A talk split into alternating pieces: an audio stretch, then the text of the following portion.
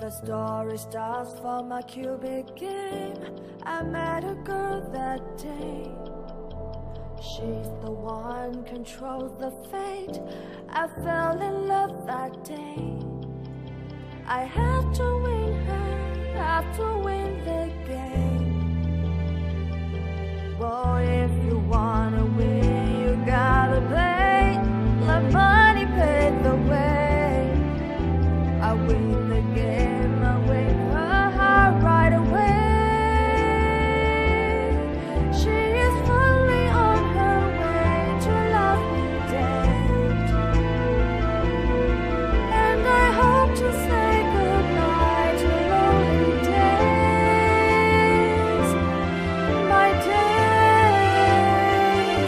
days, life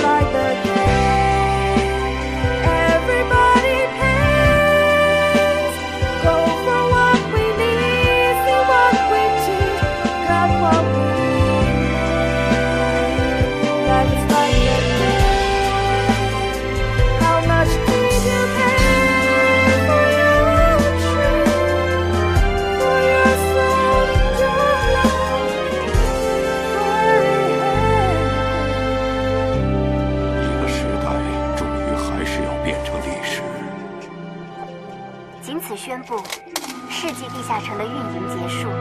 因为我最后的时刻都没能好好留个纪念，他一定很失望。陆游七真的被人杀了。陆莲，陆莲已经走了。我希望你用这一笔